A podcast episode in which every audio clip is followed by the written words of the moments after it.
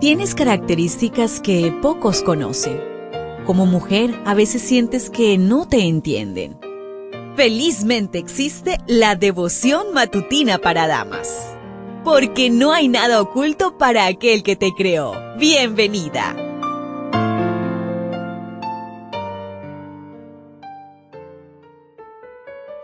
Ha llegado ese día especial Día sábado, un feliz sábado para ti querida amiga, querido amigo.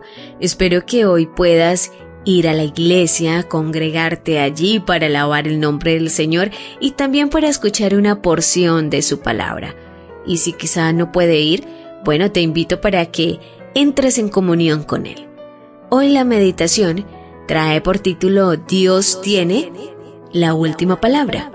Job 39:22 se ríe del miedo y nos espanta. No vuelve atrás ante la espada. Dios apareció no para satisfacer las dudas de los amigos de Job, sino para dejarle saber a Job que sus palabras y obras armonizaban.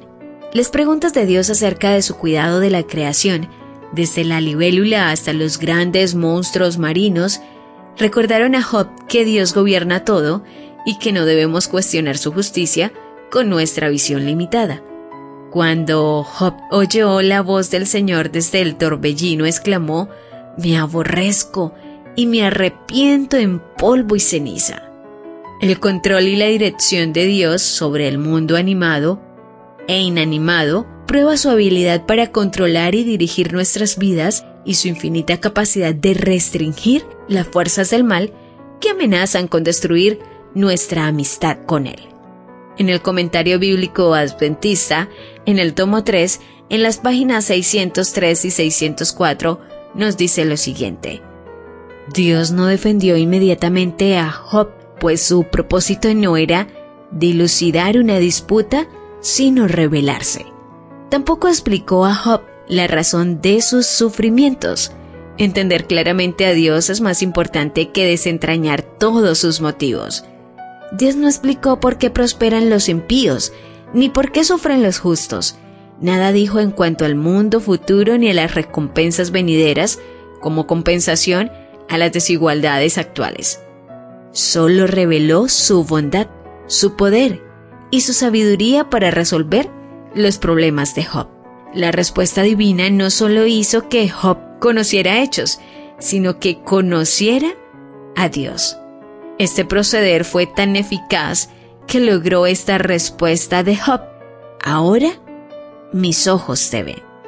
Cuando Job vio a Dios, el único que podía resolver sus problemas, desaparecieron sus perplejidades. Dios permitió a Job un vistazo de quién es Él. ¿Qué diferencia tan abismal existe entre el conocimiento intelectual y el que experimentas? Afortunadamente, Job estuvo dispuesto a oír y a aprender de Dios. Nosotras necesitamos esa disposición.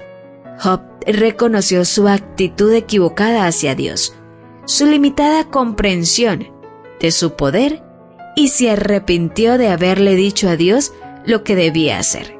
El comentario bíblico adventista en el tomo 3, en la página 611 dice, Ahora Después de presentar una nueva revelación de su divina sabiduría, Dios pregunta a Job si todavía cree que está en condiciones de presentarse ante él como demandante en un pleito.